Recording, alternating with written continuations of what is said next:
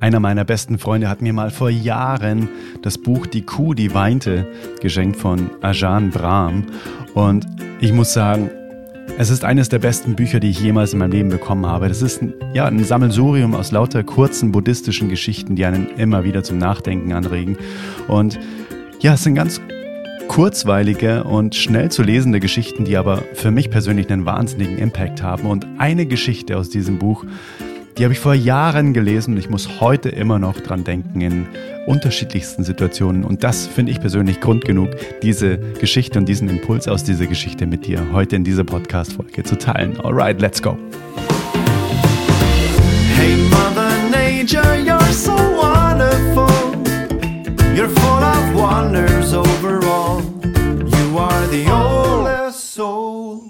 Hey, hallo, Adrian hier. Grüß dich. Voll schön, dass du wieder eingeschaltet hast. Ähm, ich bin Singer-Songwriter, Natur, Tier, Menschen und Musikliebhaber.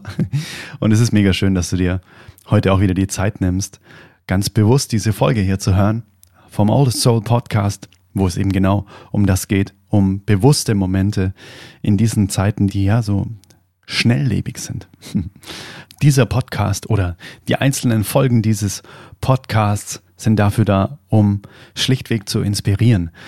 Durch Teilen von persönlichen Erfahrungen, Aha-Momenten, Rückschlägen, von mir, aber auch von den Interviewgästen oder neues Wissen, das ähm, sowohl du als auch ich hier in dem Podcast erfahren darf, eben durch ganz, ganz liebevolle, achtsame und bewusste Gespräche, die wir miteinander führen.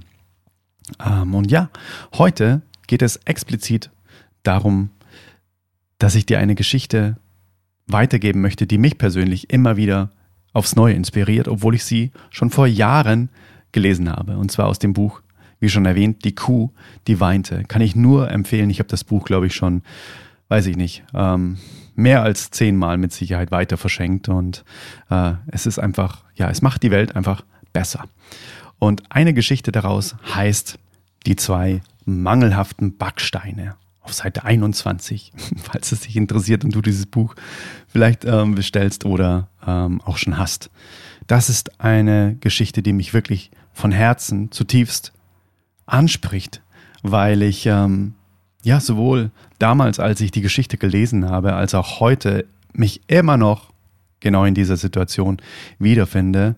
Und die Geschichte, soweit ich das verstanden habe, die hat alle der Autor des Buchs sozusagen selbst erlebt. Heißt, der Ajahn Brahm hat das selbst erlebt und ich weiß es jetzt wirklich nicht mehr ganz genau, aber ich glaube, er war mal irgendwie, ich glaube, Ingenieur oder sowas in der Art und hat sich dann einfach, glaube ich, dazu entschieden, sozusagen in, in das buddhistische Mönchsleben überzutreten. Er hat erlebt, dass er Teil eines Klosterbaus war, 1983.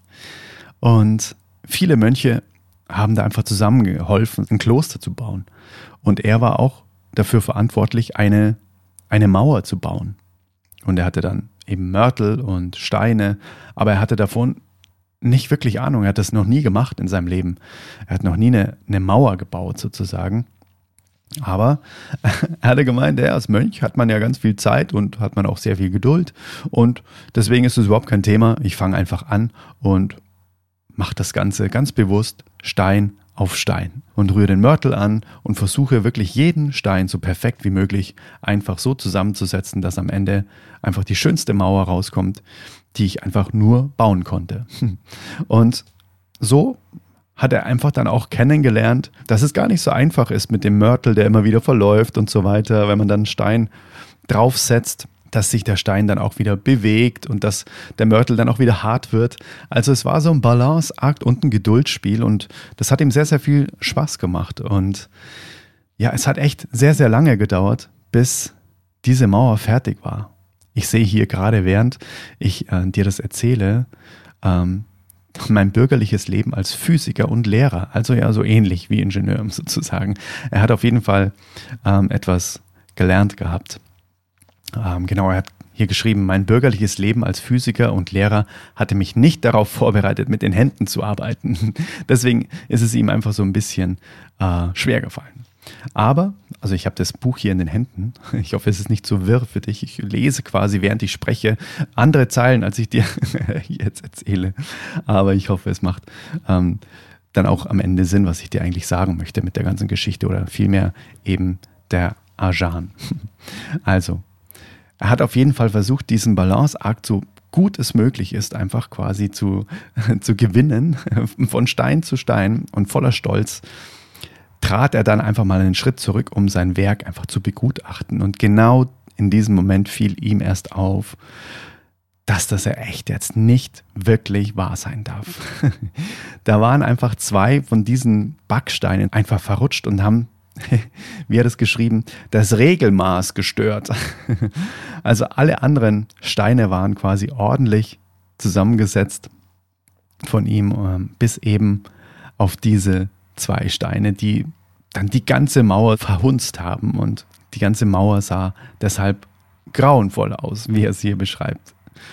Und was hat er jetzt gemacht? Als erstes hat er sich natürlich gedacht, okay, also ich kann nichts mehr ändern, der Mörtel ist fest, ich kann die Steine jetzt nicht mehr herausziehen oder ersetzen. Also hat er den Abt von diesem Kloster gefragt, ähm, Entschuldigung, äh, Herr Abt, ich würde gerne diese Mauer in die Luft jagen und würde wahnsinnig gerne einfach von vorne anfangen. Und dann hat der Abt gesagt, es kommt gar nicht in Frage, die Mauer bleibt einfach genau so stehen, wie sie ist. Und als der erste Besucher dann durch ähm, deren Kloster geführt wurde, von ihm selbst, selbstverständlich, hm, vermied er einfach stets, dass irgendeiner in diesen Raum kam wo eine Mauer davon sozusagen die war, die er selbst gebaut hat, weil er möchte einfach nicht dieses, wie hat er es hier geschrieben, Stümperwerk vorzeigen oder dass das irgendjemand einfach sieht. Und ja, drei oder vier Monate später hat sich dann einfach einer in diesen Raum, ein Gast, hinein verirrt und natürlich hat er die Mauer gesehen. Ne? Und er ist ihm dann hinterhergelaufen, dann so, äh, hier, hier sollte eigentlich niemand rein, so nach dem Motto. Und dann hat der eben gesagt, das ist aber eine sehr, sehr schöne Mauer, möchte er einfach mal so anmerken. Und dann ähm, hat eben der Arjan gesagt, äh, hallo, ähm, haben Sie einen Sehfehler? Sehen Sie nicht da diese zwei schief eingesetzten Backsteine, die eben die ganze äh, Mauer verschandeln? Und dann schrieb er oder schreibt er hier in seinem Buch, seine nächsten Worte veränderten meine Einstellung zur Mauer, zu mir selbst und zu vielen Aspekten des Lebens. Und genau so, ja, es klingt pathetisch, aber es ist bei mir auch genauso gewesen tatsächlich. Als ich es gelesen habe, weil es einfach so sinnbildlich für ganz viel steht, auch in meinem Leben. Ja, sagte er, ich sehe die beiden mangelhaft ausgerichteten Backsteine, aber ich sehe auch die 998 gut eingesetzten Steine. Und da hat der Autor eben hier geschrieben, ich war so überwältigt. Zum ersten Mal seit drei Monaten sah ich eben neben den beiden mangelhaften Steinen auch andere Backsteine, oberhalb und unterhalb der schiefen Steine, zu seiner linken, zu seiner rechten und so weiter befanden sich einfach ganz, ganz viele perfekte Steine, die einfach total gerade sind. Und jetzt kommt auch ein wichtiger Satz. Ihre Zahl überwog die der schlechten Steine einfach derart bei weitem. Und er schreibt hier weiter, bis dahin hatte ich mich ausschließlich auf meine beiden Fehler konzentriert und war allem anderen gegenüber blind gewesen. Deshalb konnte ich den Anblick der Mauer nicht ertragen und wollte ihn anderen Menschen auch nicht zumuten. Und ja, ich nehme mal an, du kannst dir schon vorstellen, wo diese Geschichte hingeht. Jeder von uns hat eben zwei so mangelhafte Steine. Aber jeder von uns hat auch genauso 998 unfassbar grandios perfekte Steine